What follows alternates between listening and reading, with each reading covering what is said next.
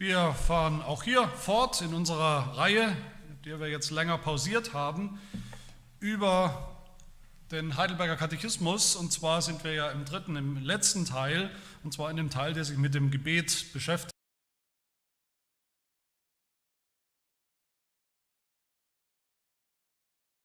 lernen. Und damit haben wir uns schon eine Weile beschäftigt. Wir sind heute bei der vierten Bitte aus diesem Beispiel und Mustergebet, wie uns unser Herr Jesus Christus das Beten beibringen will und auch wird.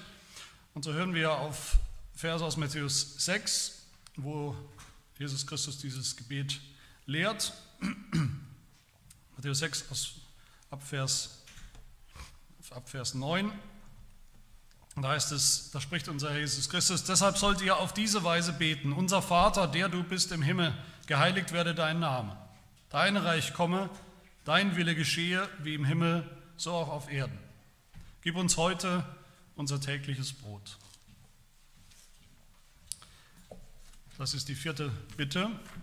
Und dazu lesen wir die Frage 124 aus dem Heidelberger Katechismus. Die ist auch im Faltblatt abgedruckt. Und die lautet, was ist die vierte Bitte? Die Antwort, unser tägliches Brot gib uns heute. Das bedeutet, versorge uns mit allen leiblichen Bedürfnissen, damit wir dadurch erkennen, dass du allein der Ursprung alles Guten bist und dass uns ohne deinen Segen weder unsere Sorgen und Arbeit noch deine Gaben etwas nützen. Lass uns deshalb unser Vertrauen von allen Geschöpfen abwenden und es allein auf dich setzen. Ja, wir sind bald am Ende mit dieser Beschäftigung mit dem Gebet unseres Herrn und damit auch schon fast am Ende von unserem Heidelberger Katechismus. Heute sind wir, wie gesagt, bei der vierten Bitte, bei der vierten Bitte von kantigerweise sechs Bitten in diesem Gebet und wir wollen auch hier lernen für uns, lernen, wie man betet, wie wir beten und auch besser beten sollen. Das habe ich immer wieder gesagt. Das ist für manche Christen ein fremdes Konzept, dass es sowas gibt wie beten lernen und besser beten im Verlauf der Zeit. Manche sagen, betet halt, wie man betet und das ist halt entweder gut oder halt nicht gut, akzeptabel oder auch nicht. Aber wir haben immer wieder gesehen, unser Herr Jesus Christus hat seinen Jüngern immer schon beigebracht, wie man betet und wie man auch besser betet. Wir haben auch noch zur Erinnerung nochmal, wir haben, uns, wir haben gesehen, dass, in den ersten, dass die ersten drei Bitten dieses allumfassend sind, viel umfassend. Bitten, dass das wirklich riesenhafte, kosmische, könnte man sagen, globale Anliegen und Bitten sind, Bitten mit einem Ausmaß, das wir uns kaum, kaum ausmalen können. So groß sollen wir beten, geheiligt werde dein Name, haben wir gehört, geheiligt werde Gottes Name auf der ganzen Erde.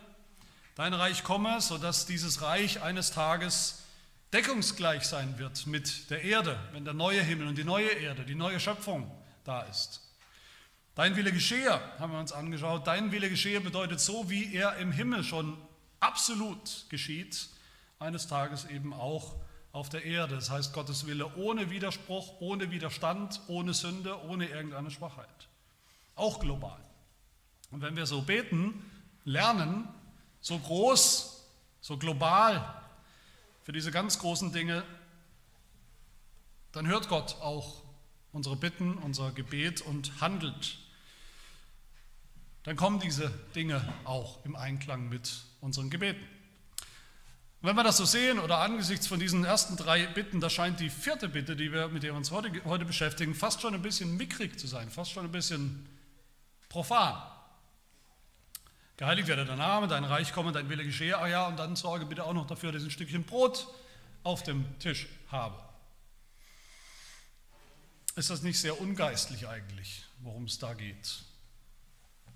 Und ich denke, das ist eine Gefahr, die viele, die ich immer wieder sehe, auch bei Christen, vielleicht also zwei Gefahren, eigentlich zwei Versuchungen, wenn es um diese Bitte geht. Die erste Versuchung, die erste Gefahr ist, dass wir uns irgendwo zu geistlich sind. Wir sind uns zu geistlich, um für solche profanen Dinge zu, zu bitten, wie eben das tägliche Brot, das Essen auf dem Tisch, das Gehalt, das Geld, was wir dafür brauchen, um einzukaufen.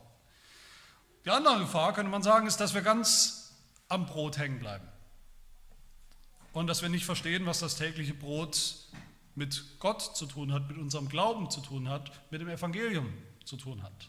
Das sind zwei Versuchungen, Gefahren, denen wir immer mal wieder vielleicht erliegen. Wir wollen uns drei Dinge anschauen von dieser sehr kurzen Bitte. Das erste ganz einfach, was ist das tägliche Brot? Das zweite, woher kommt unser tägliches Brot? Und drittens, wie wir dadurch Vertrauen lernen auf Gottes Versorgung mit dem täglichen Brot. Nicht zuletzt durch das Beten. Alle drei finden wir in unserem Katechismus in dieser Frage. Also das erste, was ist das tägliche Brot? Wofür bitten wir? Wofür sollen, worum sollen wir hier eigentlich bitten? Und stimmt das, dass das im Grunde ein völlig ungeistliches Anliegen ist? Manche Menschen teilen das Leben so auf, radikal in geistliche Dinge und ungeistliche Dinge. Einen geistlichen Bereich und einen irdisch-menschlichen irdisch Bereich. Gott hat mit dem geistlichen Bereich zu tun, mit den himmlischen Dingen, mit den geistlichen Gaben und Segnungen, mit geistigen Anliegen, das wissen wir, da, da können wir zu Gott kommen, da ist er die richtige Adresse. Sündenvergebung, damit können wir zu Gott kommen mit der Bitte um können wir zu Gott kommen. Also für andere zu beten, dass sie gläubig werden, da, damit können wir natürlich zu Gott kommen, aber nicht mit so lapidaren Alltagssituationen und Geschichten und Bedürfnissen. Wie echten Brot, dass wir eben was zu essen haben heute und morgen, dass wir, dass unsere Lieben wieder gesund werden, wenn sie krank sind, dass wir Arbeit haben, dass die Kinder eine gute Klassenarbeit oder eine gute Klausur hinlegen, ein gutes Schuljahr haben, dass es in unserer Ehe besser wird ähm, mit dem letzten Streit, den wir hatten oder was auch immer. Es fällt uns leichter, denke ich, tendenziell für das Heil zu beten von jemandem oder unser Heil, als für diese praktischen Alltagsbedürfnisse. Warum ist das so? Ich glaube, da steckt ein tiefes Misstrauen dahinter, das uns manchmal plagt, ein Unglaube eigentlich, nämlich das Misstrauen, ob Gott denn wirklich mit allen Details unseres Lebens was zu tun hat und da involviert ist, involviert sein will oder überhaupt kann. Wir können uns manchmal nicht vorstellen, dass Gott wirklich so ein intensives und intimes Interesse hat an uns und an den scheinbar profanen, mondänen Details unseres Lebens. Die Haare auf unserem Kopf, der Hunger in unserem Bauch, der leere Kontostand, die Schwierigkeiten in der Kindererziehung oder überhaupt schwanger zu werden, Kommunikationsschwierigkeiten in der Ehe oder was es auch immer ist. Gott ist doch eher zuständig für Dinge, die direkt das Heil anbetreffen. Das ist Chefsache. Und alles andere, die niedrigen Dinge des Lebens, die unseren Leib angehen, das interessiert Gott nicht. Das ist irgendwie vielleicht unter seiner Würde, sich damit zu beschäftigen. Ich denke, es ist eine interessante Frage, die wir uns auch stellen wollen und sollen heute. Wie ist das in unserer, in unserer eigenen Gebetspraxis? Sind wir hier ausgewogen in unserer eigenen Gebetspraxis? Sind wir hier so ausgewogen wie dieses Beispielgebet, was uns Jesus Christus gibt, wie das unser Vater? Beten wir einerseits für diese ganz großen, fast unfassbar großen Dinge, wo wir auch, haben wir auch gesehen, manchmal zweifeln, ob Gott diese Dinge tut, ob er uns dafür braucht, für diese ganz großen Dinge, dass sein Reich kommt. Braucht er dafür wirklich unser Gebet? Gebraucht er unser Gebet dafür? Tun wir das, beten wir einerseits für diese ganz großen, diese weltbewegenden Dinge, Gottes Ehre, Gottes Namen, sein Ruhm, sein Reich, seinen Willen, aber eben dann auch für die ganz kleinen Alltagsdinge, unser Essen, Arbeit, Gesundheit, Ernte. Danken wir Gott für unser Heil, beten, bitten für unser Heil, aber eben auch dafür, dass wir heute noch am Leben sind, heute noch gesund sind, nicht eine unheilbare Krankheit haben. Bitten wir dafür, dass Freunde und Bekannte das Evangelium hören und glauben, eine große Sache, aber dann eben auch dafür, dass wir in der Ehe, in der Familie lernen, einer den anderen höher zu achten als sich selbst oder einfach weniger zu streiten, zumindest mal unsere Gebete, unsere Bitten, wie sie wirklich aussehen, manchmal hört das ja niemand anders, weil wir oft alleine beten, aber die verraten da sehr viel. Die verraten sehr viel darüber, wie wir wirklich über Gott denken. Über unser Bild von Gott, unser Gottesbild, unser Bild von unserem Vater, vielleicht auch unserem irdischen Vater. Aber dann vor allem geht es natürlich um den Vater im Himmel, wie wir über ihn denken. Manche Kirchenväter haben an dieser Stelle auch so ihre Schwierigkeiten, was vielleicht übergeistlich und dachten, das kann auch nicht einfach ganz natürliches, normales Brot hier gemeint sein. Das muss irgendwie auch geistlich sein. Hieronymus, dem wir die lateinische, die erste lateinische Bibelübersetzung verdanken, der übersetzt diese Bitte mit das überweltliche, übernatürliche Brot oder das himmlische Brot. Gib uns heute. Mit dem himmlischen Brot ist bei den Kirchenvätern eigentlich immer der Leib Christi gemeint, im Abendmahl besonders. Der bekannteste Kirchenvater Augustinus, der hat gesagt, das tägliche Brot meint entweder, hat zwei Möglichkeiten diskutiert, entweder das Brot im Abendmahl oder das geistliche Brot, das heißt das Wort Gottes in der Predigt. Wir werden auch darauf kommen, natürlich, dass diese Gedanken nicht, natürlich nicht völlig falsch sind. Aber mir geht es darum, auch hier mal aufzudecken, dass wir tendenziell schnell dabei sind, zu vergeistlichen, gerade diese Bitte zu vergeistlichen, zu spiritualisieren und sind uns irgendwo zu gut dafür, solche Dinge eben auch noch zu beten und zu bitten.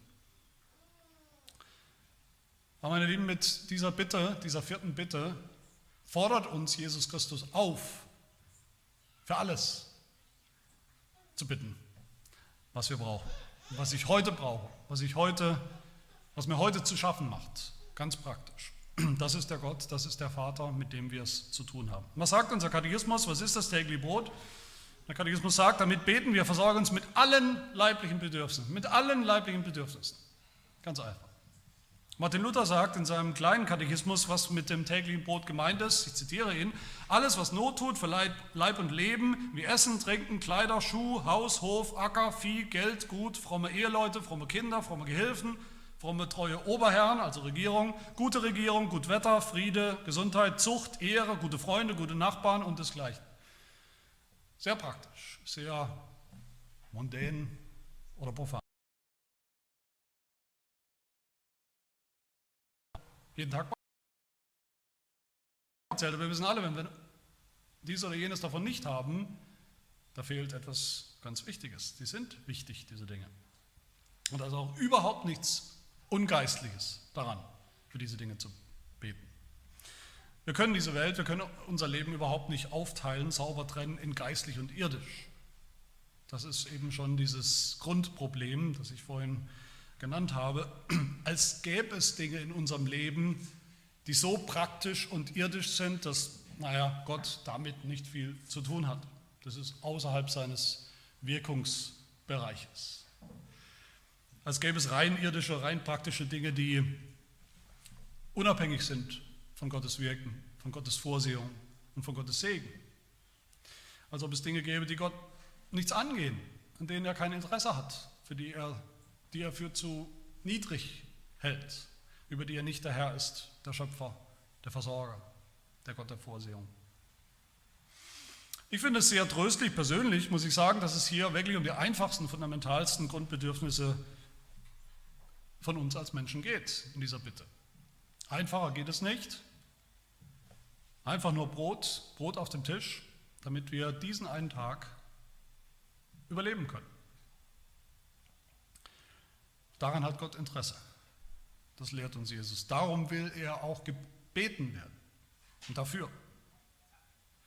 Und das will er uns auch schenken mit seinem Segen. So sagt es Jesus Christus deutlich in der Bergpredigt in Matthäus 7. Da geht es auch ums Beten. Da sagt Jesus, bittet, so wird euch gegeben, sucht. Denn jeder, der bittet, empfängt. Und wer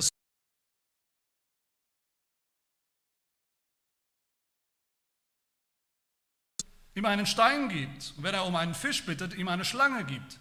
Wenn nun ihr, die ihr böse seid, euren Kindern gute Gaben zu geben versteht, wie viel mehr wird euer Vater im Himmel denen Gutes geben, die ihn bitten. Und wenn es ums Brot geht, weil wir darum bitten, dann dürfen wir sicher sein, dass auch alle anderen kleinen und großen Bedürfnisse unseres Lebens Gott interessieren, dass er involviert ist, involviert sein will und schenken will. Und damit sind wir eigentlich beim zweiten Gedanken dieser Bitte, machen wir uns nicht nur bewusst natürlich, dass wir dieses Bedürfnis haben, das ist natürlich die Grundlage, der erste Schritt, sonst würden wir gar nicht bitten, wenn wir das gar nicht erkennen, dass wir dieses Bedürfnis haben, sondern wir wissen dann auch, wohin wir uns wenden sollen, woher wir unser tägliches Brot bekommen, alles, was wir an fundamentalen Bedürfnissen haben. ist mein zweiter Punkt. Woher kommt das tägliche Brot? Und die einfache Antwort ist natürlich von Gott. Eigentlich kommt beides von Gott. Schon das Bedürfnis kommt von Gott, dass wir solche Bedürfnisse haben, wie eben dreimal oder zweimal am Tag essen zu müssen, manche essen auch mehr, müssen, dass wir eben auch manchmal krank werden und dann wieder gesund werden müssen. Diese Bedürfnisse, die wir haben, so sind wir gemacht. So hat Gott uns gemacht, so sind wir geschaffen als Geschöpfe. Das ist sozusagen eingebaut, das ist Absicht von Gott, so sind wir. Mit gewissen Schwächen oder Grenzen zumindest, Bedürfnissen, die zeigen, wir sind nicht unabhängige, autarke Wesen, die nichts und niemand brauchen. Wir sind Geschöpfe, wir bleiben Geschöpfe, die abhängig sind vom Schöpfer. Und das war schon immer so. Das ist nicht ein Resultat der Sünde oder des Sündenfalls, das war auch vorher schon so. Das kommt von Gott. Und dann kommt auch von Gott, dass er diese Bedürfnisse stillt. Er hat die Bedürfnisse gegeben und er stillt sie auch. Das Brot, das den Hunger stillt, der Schlaf, der uns wieder Kraft gibt. Wie es im Psalm 104 heißt, alle, das heißt alle Geschöpfe, warten auf dich, dass du ihnen ihre Speise gibst zu seiner Zeit. Wenn du ihnen gibst, so sammeln sie. Wenn du deine Hand auftust, so werden sie mit Gutem gesättigt. Völlige Abhängigkeit des Geschöpfs vom Schöpfer. Und natürlich will uns Gott, Gott hat uns so gemacht, weil er uns etwas lehren will. Da, ist eine, da steckt eine wichtige geistliche Lektion darin. Der Heidelberger sagt das im zweiten Teil der Antwort. Er sagt, dass wir dadurch erkennen, wir sollen das erkennen durch diese Tatsache, dass wir so bedürftig sind. Dass wir dadurch erkennen, dass du, also Gott allein, der Ursprung alles Guten bist und dass uns ohne deinen Segen weder unsere Sorgen noch die Arbeit noch deine Gaben, selbst die Gaben Gottes, an und für sich nichts nützen, nichts bringen. Und die christliche Überzeugung, die christliche Grundüberzeugung, die hinter dieser Bitte steht oder steckt, das nennen wir die Vorsehung Gottes. Die Vorsehung Gottes heißt, Gott sieht vor, Gott versorgt. Er versorgt uns mit allem, was wir für Leib und Seele brauchen. Gottes Vorsehung, Vorsehung bestimmt, wer was aus seiner Hand empfängt und zu welcher Zeit. Gottes Vorsehung erstreckt sich über alles, über Raum und Zeit, über alle Menschen, über alle Ereignisse, alles was passiert. Überall hat Gott seine Hand, die Hand der Vorsehung im Spiel. Es gibt nichts, was außerhalb seiner Reichweite, der Reichweite der Vorsehung liegt, der Reichweite seiner Kontrolle, der Reichweite von dem, was er eben zuteilt, verteilt in dieser Welt. Unser Katechismus definiert oder beschreibt die Vorsehung, finde ich sehr plastisch in Frage 27 schon. Da heißt es, was verstehst du unter der Vorsehung Gottes? Und die Antwort ist, die allmächtige und gegenwärtige Kraft Gottes, durch die er Himmel und Erde mit allen Geschöpfen wie durch seine Hand stets erhält. Und so regiert, dass Laub und Gras, Regen und Dürre, fruchtbare und unfruchtbare Jahre, Essen und Trinken, Gesundheit und Krankheit, Reichtum und Armut und alles andere nicht durch Zufall, sondern aus seiner väterlichen Hand zu uns kommt. Das ist die Lehre von der Vorsehung. Es gibt keinen Zufall, es gibt nichts, was außerhalb und ohne Gottes Hand geschieht. Es ist die Vorsehung, die väterliche Hand Gottes in all den Vorgängen in dieser Welt und in unserem Leben bis hin zu den kleinsten, scheinbar unwichtigsten, scheinbar zufälligen Vorgängen. Wenn wir glauben, dann erkennen wir das an, dass Gott hinter allem steht in unserem Leben, auch den kleinen Dingen dass er allein der Ursprung von allem Guten ist und dass ohne seinen Segen alles nichts bringt. Unsere Arbeit nicht, selbst seine Gaben nicht.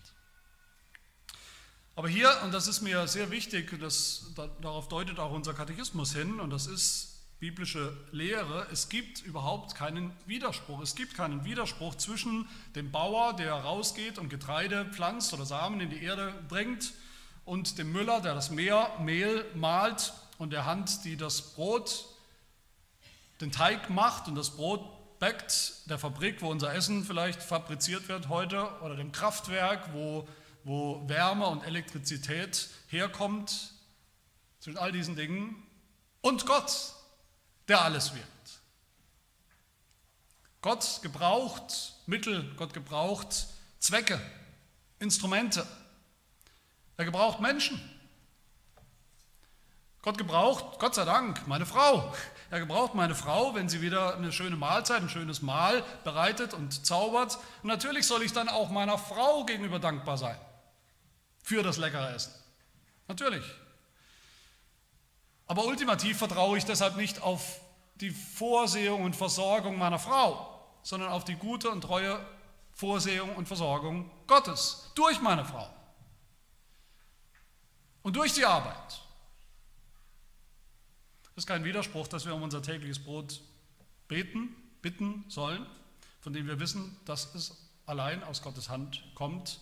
Und dann gehen wir hin und arbeiten, damit wir es bezahlen können, damit wir Geld haben.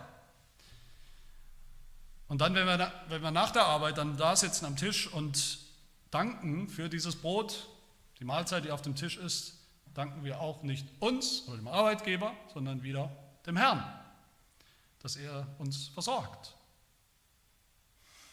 Im Gegenteil, ich würde sagen, ganz deutlich und betont, es ist ein Widerspruch an die Vorsehung Gottes zu glauben und dann faul zu Hause sitzen zu bleiben. Rumzusitzen, nicht zu arbeiten, nicht zu säen, nicht zu ernten, nicht zu kochen, nicht zu schaffen, nicht zum Arzt zu gehen. Einfach abzuwarten, dass uns alles in den Schoß fällt, direkt aus dem Himmel. Ora et labora, beten und arbeiten, das gehört zusammen. Das ist kein Widerspruch. Und über beidem steht derselbe Gott.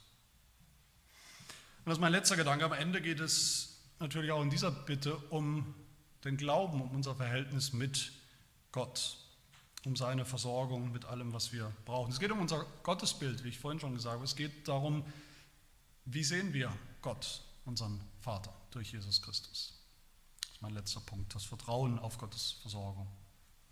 Das Ziel von dieser vierten Bitte, so sagt es der Heidelberger am Ende, ist diese Aufforderung, lasst uns deshalb unser Vertrauen von allen Geschöpfen abwenden. Von allen Geschöpfen heißt übrigens auch von mir selbst. Ich bin auch ein Geschöpf. Das Vertrauen von allen Geschöpfen abwenden und es allein auf dich, allein auf Gott setzen. Darum geht es in dieser Bitte. Gott hat uns gemacht, wie gesagt, mit unseren Bedürfnissen er will, dass wir bitten, dass er sie erfüllt. Und er tut das, er erfüllt sie immer wieder nach seinem Wohlgefallen. Und das hat den Effekt, das hat einen Effekt, dass wir Gott lernen zu vertrauen, dass wir Gott immer mehr vertrauen. Durch jede dieser Erfahrungen, die wir haben. Wir haben ein Bedürfnis, wir bitten, Gott versorgt. Wir haben ein Bedürfnis, wir bitten, Gott versorgt. Das stärkt unser Vertrauen. Unser Vertrauen ist nicht immer gleich, ist nicht immer 100 Prozent, ist nicht von Anfang an 100 Prozent. Gott versorgt uns, dass er uns versorgt mit ganz alltäglichem, normalem, echtem Brot, diesem Grundbedürfnis, das soll unser Glaube stärken.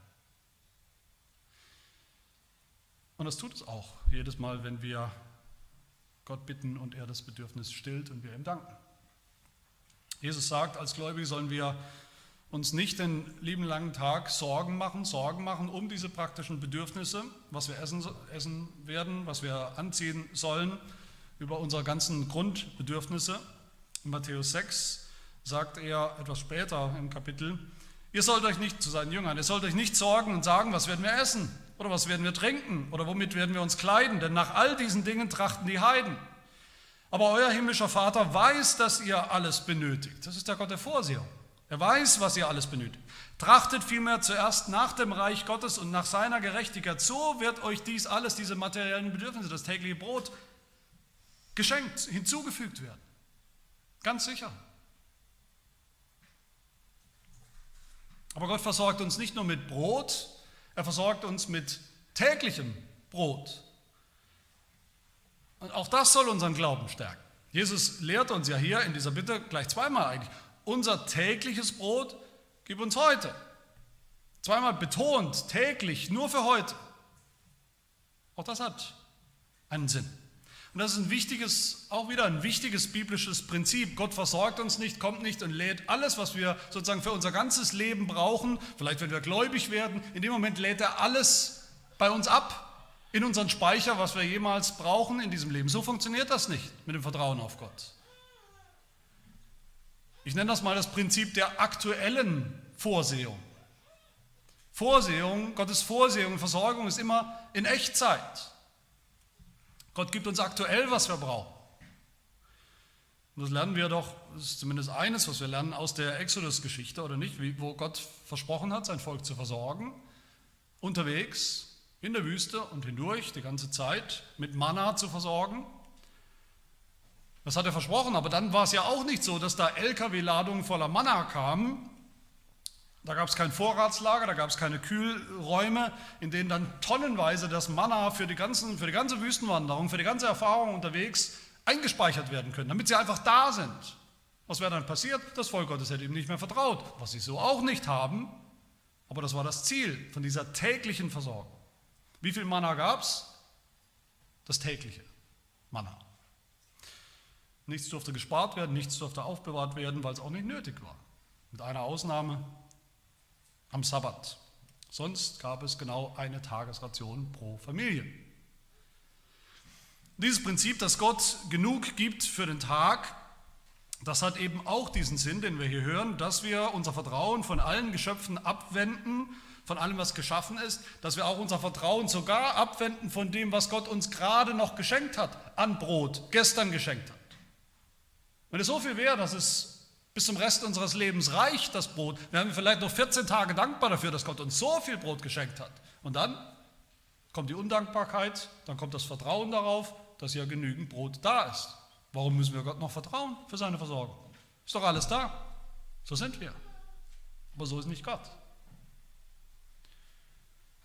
Und am Ende versorgt uns aber Gott nicht mit Brot allein und auch nicht mit dem täglichen Brot allein, mit der leiblichen Speise, der Stärkung für unseren Körper, sondern auch mit geistlicher Speise. Und das ist auch schon Teil der, dieser Manna-Geschichte, in dieser, in dieser Exodus-Erfahrung.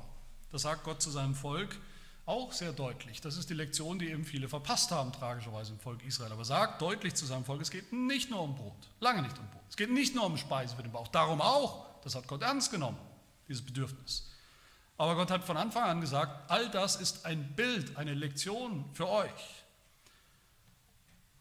dass ich euch auch geistlich versorgen werde mit allem, was ihr braucht. Deuteronomium 8, Vers 3 lesen wir, Gott speiste dich mit dem Manna, um dich erkennen zu lassen, dass der Mensch nicht vom Brot allein lebt, sondern dass er von all dem lebt, was aus dem Mund des Herrn hervorgeht. Was glaubt er denn übrigens, weiß ich, ob ihr euch die Frage schon mal gestellt habt, was glaubt ihr, warum ausgerechnet am Sabbat es keinen Manna gab? Ausgerechnet am Feiertag, wo man also richtig schlemmen könnte, gab es kein neues Manna. Warum? weil es da das Wort, das Brot vom Himmel gab. In der Predigt. Und Jesus greift dieses Wort dann auf, was wir gerade gehört haben später, als er selber Hunger hatte, als er selber versucht wurde in der Wüste, von Gott versucht wurde, mit dem Teufel zu tun hatte und als er selber sehr hungrig war. Und da sagt Jesus, Essen ist wichtig, ja, das wusste Jesus auch, er war ein echter Mensch, er hatte echten Hunger. Aber er wusste auch, Essen ist nicht alles. Nicht die einzige Speise, nicht die beste, nicht die wichtigste Speise. Jesus selber hat gesagt, ich lebe von jedem Wort Gottes. Und das gilt auch von uns. Auch wir brauchen geistliche Speise. Wir brauchen Milch und Fleisch des Wortes, des Evangeliums. Und das brauchen wir genauso dringend wie unser tatsächliches tägliches Brot. Das ist nicht eins wichtiger und besser als das andere, eins geistlicher als das andere, so wie wir geschaffen wurden als Menschen in der Einheit von Leib und Seele. So gehören diese beiden Elemente oder Bedürfnisse eben zu uns. Die Worte, die uns wirklich satt machen, die unsere tiefsten, unsere geistlichen Bedürfnisse stillen. Das Bedürfnis nach Vergebung, das Bedürfnis nach Annahme von Gott, nach Gewissheit unseres Glaubens, nach Sicherheit, nach Heil. Jesus sagt zu seinen, äh, also zu seinen Jüngern, nicht nur das Brot, das ich euch gebe, sondern die Worte, die ich zu euch rede, sind Leben, sind Geist und Leben. Und Petrus antwortet da in Johannes 6, ist das, Herr, zu wem sollen wir gehen? Du hast Worte des ewigen Lebens. Du hast die Speise, die wir brauchen. Du hast die Speise, die wir zum Leben brauchen. Gott hat uns gemacht als Menschen mit Leib und Seele, mit körperlichen und geistlichen Bedürfnissen. Das weiß er, so hat er uns selbst gemacht. Und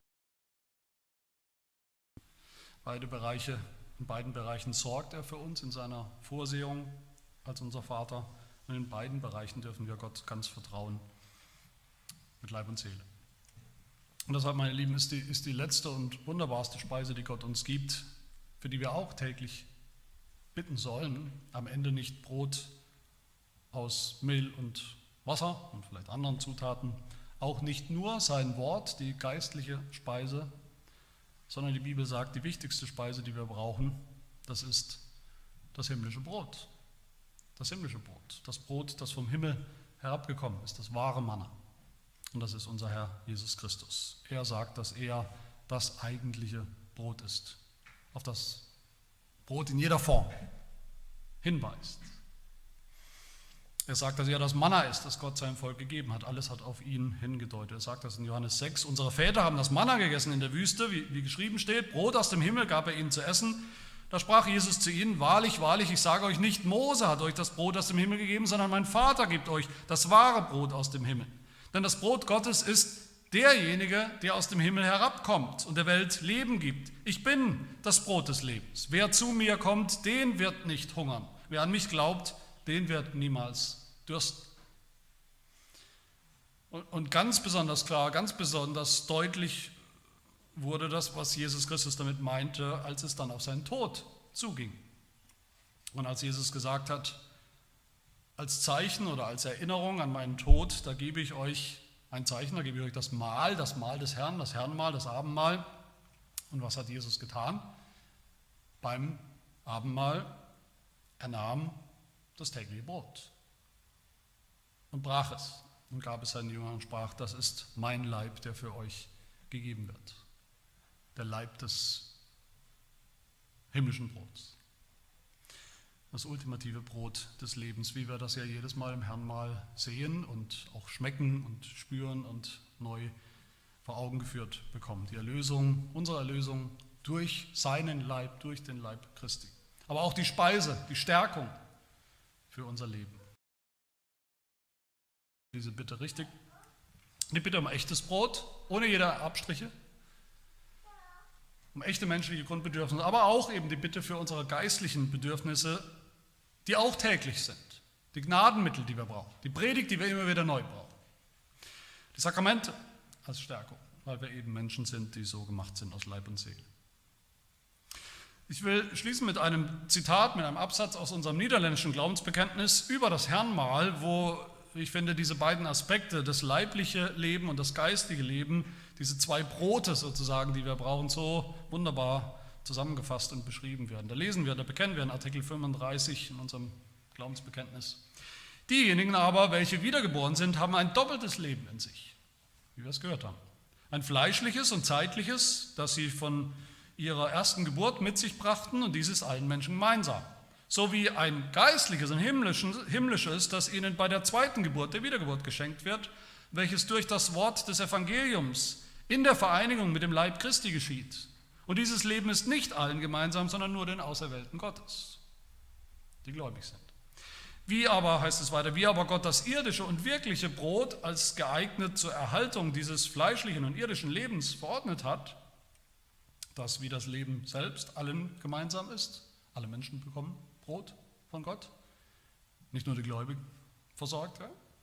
So hat Gott auch zur Erhaltung des geistlichen und himmlischen Lebens, das den Gläubigen zu eigen ist, das lebendig machende Brot gesandt, das vom Himmel stieg, nämlich Jesus Christus. Dieser nährt und erhält das geistige Leben der Gläubigen. Wenn er genossen, das heißt im Geist durch den Glauben aufgenommen und empfangen wird. Um uns aber dieses geistliche oder himmlische Brot, also Christus, bildhaft darzustellen, hat Christus Brot und Wein irdisch und sichtbar zum Sakrament seines Leibes und Blutes angeordnet um uns dadurch zu bezeugen, dass wir, so wahr wir dieses Sakrament empfangen, in unseren Händen halten und es mit dem Mund genießen, wodurch dann auch dieses unser Leben erhalten wird, So war auch durch den Glauben, der unserer Seele statt Hand und Mund dient, den wahren Leib und das wahre Blut Christi empfangen in unserem Geist zur Ernährung des geistlichen Lebens in uns. Zitat Ende. So gehören beide zusammen, unser leibliches, körperliches Leben und das geistige Leben, das Leben des Glaubens, das ewige Leben. Und so sollen wir auch immer wieder neu, täglich, vom einen ans andere erinnert werden. Vom tatsächlichen Brot auf dem Tisch an das Brot des Himmels und umgekehrt.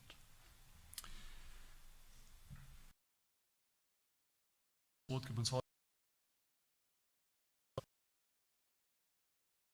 und gibt mir auch das wahre Brot aus dem Himmel, Jesus Christus. Meine Lieben, so lasst uns, so lasst uns beten, beten lernen, immer besser. Lasst uns alles von Gott erwarten, wirklich alles, und lasst uns genauso beten, wie wir es hier gehört haben. Herr, versorge uns mit allen leiblichen Bedürfnissen, damit wir dadurch erkennen, dass du allein der Ursprung alles Guten bist und dass uns ohne deinen Segen weder unsere Sorgen und Arbeit noch deine Gaben etwas nützen. Lass uns deshalb unser Vertrauen von allen Geschöpfen abwenden und es allein auf dich setzen. Amen.